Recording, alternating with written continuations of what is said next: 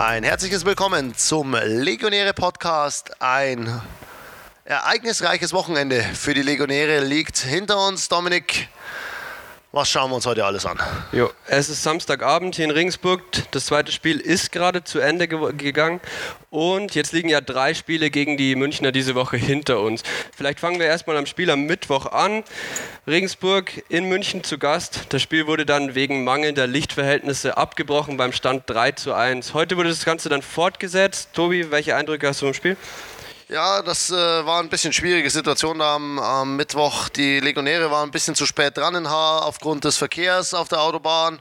Und dann ist das Ganze ein bisschen später erst losgegangen. Und dann war es einfach ein langes Spiel. Und dann wurde um äh, 10 nach 9 äh, dann wegen zu wenig Licht quasi das Spiel unterbrochen im achten Inning. Da hatten die Haare gerade ihren dritten Punkt gescored durch ein RBI-Double von Austin Diemer. Und ähm, dann wurde entschieden, okay, es ist zu dunkel, es ist zu gefährlich, hier noch weiter Baseball zu spielen. Wir brechen das Ganze an dieser Stelle jetzt ab. Und der DBV hat dann entschieden, ähm, gestern am Freitag, dass das Spiel hier heute vor dem regulär angesetzten Spiel 2 zu Ende gespielt werden soll. Das ist dann so passiert und ähm, bei den Legionären kam dann Jonathan Eisenhut rein, der hat kurz gestruggelt, aber sich dann das dritte ausgeholt. Ähm, aus am Homeplate noch gemacht. Das war wichtig, um da nochmal einen Run zu verhindern. Und dann haben die Legionäre im, im neunten Inning eigentlich nochmal richtig gut losgelegt, hatten zwei Walks. Lukas Steinlein war da der Pitcher und der hat nicht so richtig reingefunden, hatten zwei Walks bekommen. Dann äh, hat Lukas Jan Flyout ins Left Field geschlagen. Janis Muschik hat versucht, per Tag-Up ans dritte Base zu gehen, wurde da ausgeworfen an drei. Das war sehr ärgerlich. Und dann gab es nochmal einen Walk für Matt Vance, einen Hit von Eric Harms. Dann hatte man Bases loaded und konnte aber letztendlich dann die Punkte nicht mehr nach Hause bringen.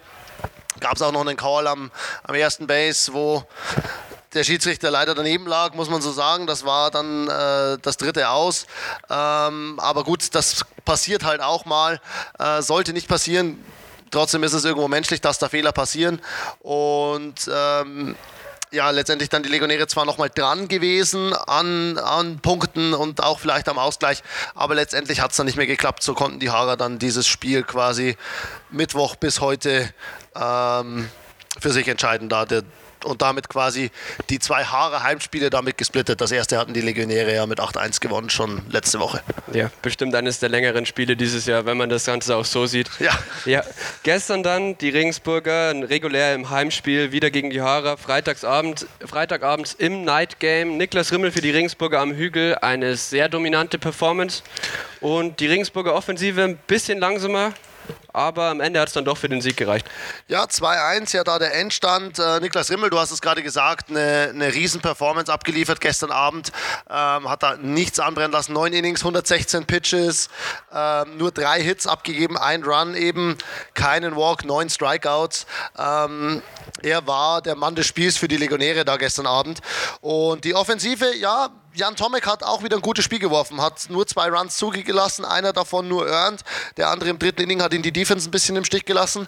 Ähm, und aber auch mit, mit 140 Pitches da lange drauf geblieben, acht Innings geworfen eben ähm, und die Legionäre wieder ganz gut im Griff gehabt. Die Legionäre hatten die eine oder andere Chance, die sie nicht nutzen konnten, aber es waren auch nicht so viele Chancen gestern Abend tatsächlich. Da, da wirklich beide Pitcher einfach gut gearbeitet, auch zügig gearbeitet, war ein richtig schönes Spiel zum Zuschauen, äh, hat echt Spaß gemacht, war spannend, ging gut dahin und, und hat Spaß gemacht, da dabei zu sein und die Legionäre dann letztendlich das Ganze ähm, zu Ende gebracht äh, Niklas Rimmel, äh, das wirklich durchgepitcht, äh, Complete Game geworfen und da die entscheidende Grundlage gelegt. Und ja, war ein, war ein spannendes Spiel, aber war letztendlich, glaube ich, auch ein verdienter Sieg für die Legionäre dann. Jo, dann heute im zweiten Spiel, es liegt kaum eine Stunde zurück, Matt Vance mit dem Walk-Off, auch auf der Pitching-Seite, auch auf der Pitching-Seite, auch von beiden Seiten gesehen, sehr dominante Performances, wenig Punkte, hat man ja über die ganze Serie gegen die Haare gesehen. Vielleicht kannst du ein bisschen was zu dem Walk-Off sagen? Ja, der Walk-Off von Matt Vance dann da im neunten Inning, äh direkt reingekommen da im neunten Inning. Dann war er der erste Schlagmann und ähm, hat den Ball da über den Zaun im Right Field gehauen. Ähm, ja, hat sich dementsprechend dann feiern lassen. Äh, 1-1-Count, dann hat er den da, da rübergehauen von Michael Click, vom Pitcher, der, der Disciples, der da im Spiel war. Und äh, naja, dann war natürlich die Freude riesig, sowohl beim Advance, der ja auch noch geheiratet hat gestern, äh, passend zum, äh, zur Hochzeit quasi noch ein kleines nachträgliches Geschenk. Ähm, und ja, insgesamt einfach äh, da dieses, dieses lange, diesen langen Nachmittag dann mit einem Sieg zu beenden, das ist natürlich wichtig gewesen. Ich denke allerdings, dass es das eigentlich nicht gebraucht hätte. Die Legionäre haben heute wieder viele Chancen liegen gelassen. Die ersten beiden Innings hatte man jedes Mal Runner am dritten Base, beide Male dann äh, bei einem Aus ins Double Play geschlagen, äh, da keine Punkte gemacht.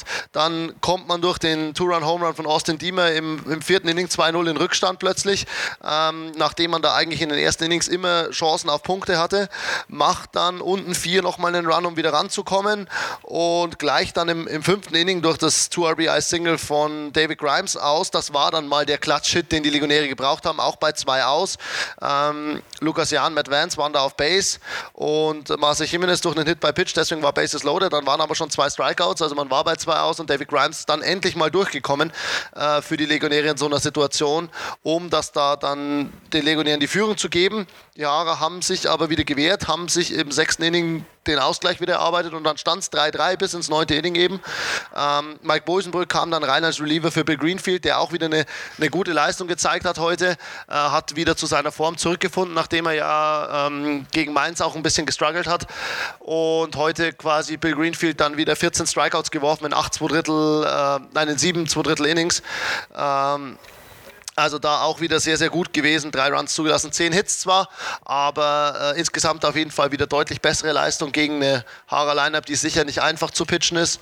Und ähm, ja, und dann der Walk-Off natürlich der krönende Abschluss für die Legionäre. Aber sie hätten es sich, glaube ich, nicht ganz so schwer machen müssen.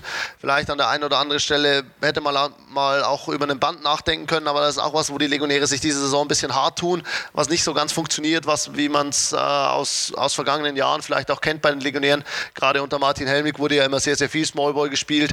Ähm, funktioniert im Moment nicht so ganz, ist sicher was, woran man wieder weiter arbeiten muss. Ähm, Entschuldigung, auch äh, jetzt mit der Pause nächste Woche ja über Pfingsten kein Bundesligaspielbetrieb.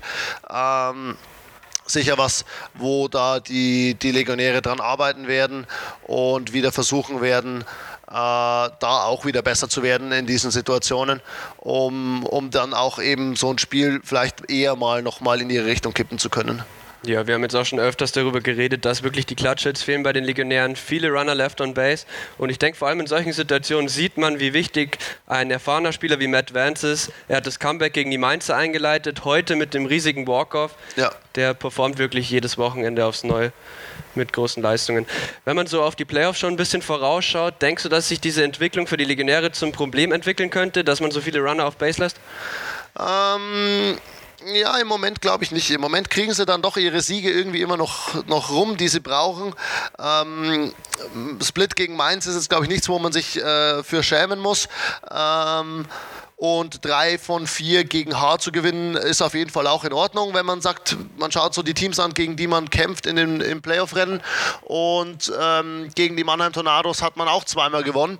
Ähm, und das sind so die Teams, die ich mit den Legionären da so im Kampf um Platz zwei sehe. Von dem her denke ich, steht man da ganz gut da. Den ein oder anderen Ausrutscher gegen die hinteren Teams gab es auch bei den anderen. Die Mainzer jetzt am Donnerstag ja ein Spiel gegen Saarlouis verloren. Ähm, was man auch jetzt nicht unbedingt erwarten konnte, gerade das Spiel 2, wo die Mainzer bisher immer so stark waren, äh, hat man da liegen lassen dieses Mal. Aber na gut, das gehört dazu. Die, die Liga ist ein bisschen enger beieinander, als man es in den letzten Jahren hatte, gerade wenn man es auf ein Spiel anschaut eben. Und ähm, von dem her stehen die Legionäre, denke ich, im Moment gut da. Und man muss aber jetzt in der Rückrunde einfach konzentriert dranbleiben. In zwei Wochen geht es dann nach Mainz. Äh, das wären sicher auch wieder zwei schwere und vielleicht auch mitentscheidende Spiele, wo es dann hingeht gegen Ende der, der regulären Saison. Ja, du hast es gerade angesprochen, dass das Rennen um Platz 2 ein sehr enges Rennen ist. Und warum dieses Rennen so wichtig ist, besprechen wir heute auch gleich, zum, gleich im zweiten Teil. Und dann würde ich sagen, kommen wir auch gleich zum zweiten Teil.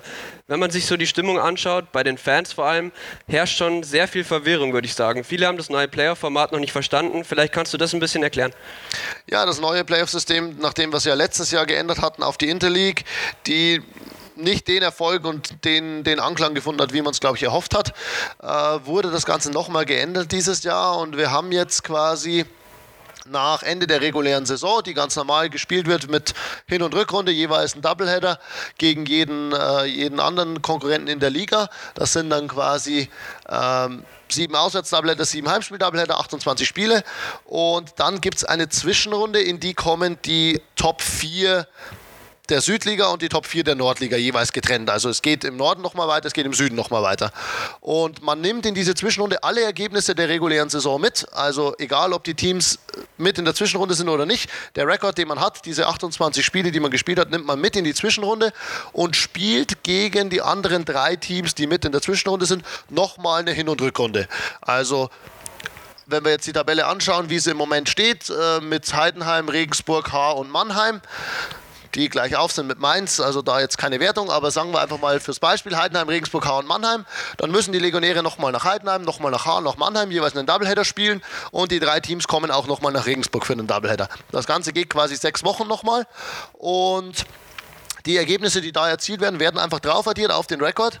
Und dann kommen die ersten zwei, die dann in dieser Tabelle rauskommen, ins Halbfinale. Und da wird, wie man es an sich kennt, aus den vergangenen Jahren über Kreuz mit dem Norden gespielt. Der erste aus dem Süden gegen den zweiten im Norden und der zweite im Süden gegen den ersten aus dem Norden. Also bedeutet es einfach, dass es sechs extra Spieltage zwischen den Playoffs und der normalen Regular Season geben wird. Sozusagen, genau, wo man nur noch die Top 4 der jeweiligen Liga mit drin hat, aber an sich sind es einfach nochmal sechs weitere Spieltage. Jawohl. Gerade wolltest du zwischen Teams keine Wertung abschließen. Ich will auch nicht, dass du jetzt irgendwie jemanden bewertest. Jedoch würde ich von dir gerne wissen, wen du so im Playoff-Race siehst. Fangen wir erstmal im Süden an. Wir haben gerade das Spiel Regensburg gegen H hinter uns. Ich denke, dass die beiden Teams sich da auf jeden Fall wiederfinden werden. Und welche Teams siehst du da sonst noch so? Ich meine, äh, über Heidenheim, glaube ich, braucht man nicht reden in dem Fall. Nicht, weil sie nicht dazugehören würden, sondern weil sie definitiv dazugehören.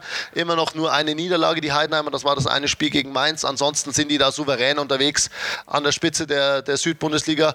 Ähm, die sind auf jeden Fall drin. Die Legionäre sind auf jeden Fall auf einem guten Weg in die Zwischenrunde. Ähm, ich denke, eine, eine, Vorhersage abzugeben, wer da wirklich den zweiten Platz sich holt in der Zwischenrunde, das ist noch sehr, sehr schwer. Und, aber wenn wir einfach mal bloß Richtung Ende der Regular Season denken, ähm, die Haare, du hast es gerade angesprochen, und dann haben wir Mannheim und Mainz. Und ich denke, dass ich sagen würde, die Legionäre sicher mit drin, so wie sie im Moment spielen.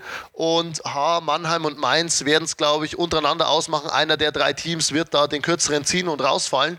Ähm, wenn ich jetzt den Rekord gerade anschaue mit diesem Wochenende, die äh, Mannheimer müssen morgen noch zweimal gegen Heidenheim spielen.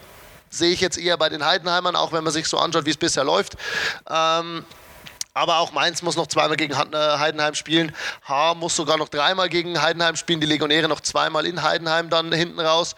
Ähm, also da werden alle nochmal vermutlich ein paar, paar Niederlagen eher mitnehmen. Wobei das natürlich dann auch Spiele sind, wo man sich von den anderen absetzen kann, wenn man dann doch mal einen Sieg holen kann.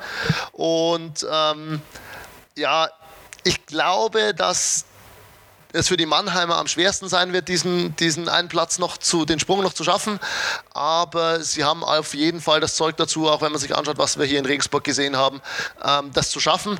Aber wenn ich mich jetzt festlegen würde, würde ich sagen, Mannheim schafft es nicht ganz am Ende, wird Fünfter dann wohl in der Tabelle, aber kann genauso gut H oder, oder die, die Mainzer oder vielleicht auch noch die Legionäre treffen, wenn sie die Leistung nicht so äh, aufrechterhalten können äh, wie, wie im Moment. Jo, wenn wir dann in den Norden schauen, man hat so ein bisschen das Gefühl, dass den Bonnern der Wettbewerb fehlt.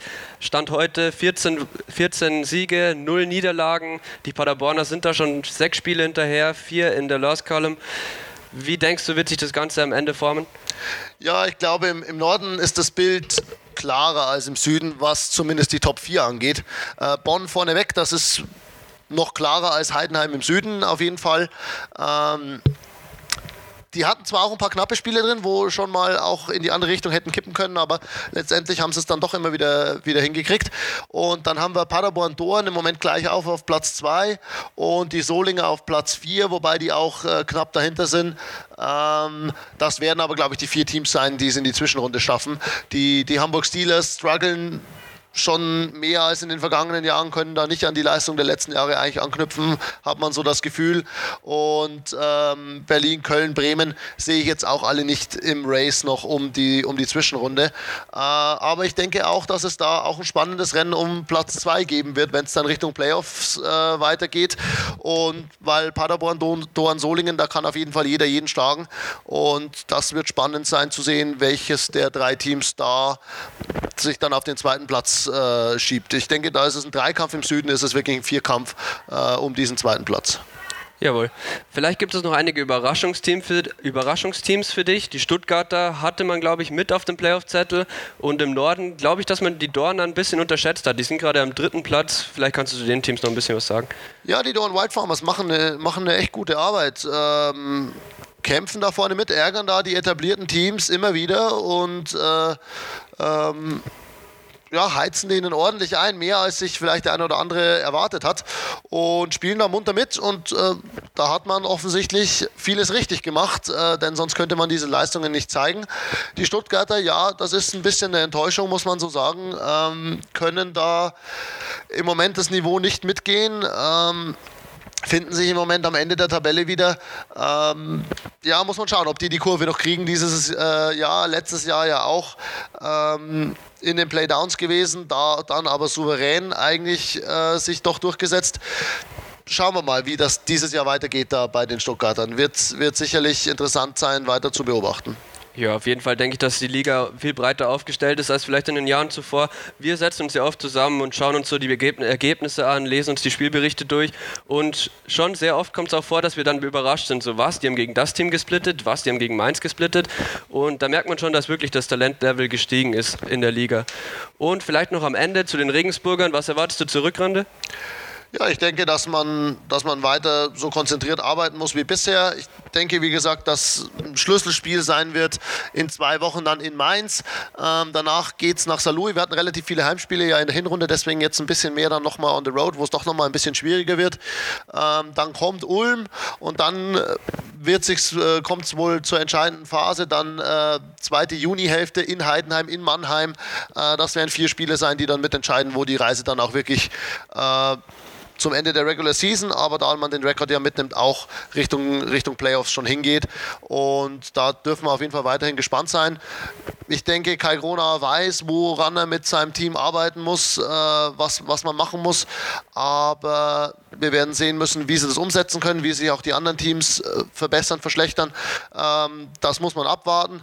Aber uns steht auf jeden Fall eine spannende Rückrunde bevor hoffentlich viele weitere spannende Spiele. Wir haben bisher richtig viele gute Spiele gesehen hier auch äh, in der Armin Wolf Arena und ich hoffe, dass es genauso weitergeht in der zweiten Saisonhälfte. Und ähm, wir freuen uns darauf und freuen uns auf spannende Spiele und freuen uns über spannende Themen, über die wir dann reden können.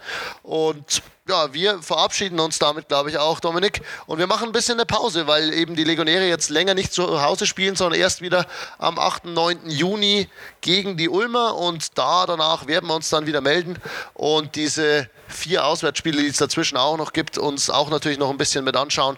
Bis dahin wünschen wir euch eine gute Zeit.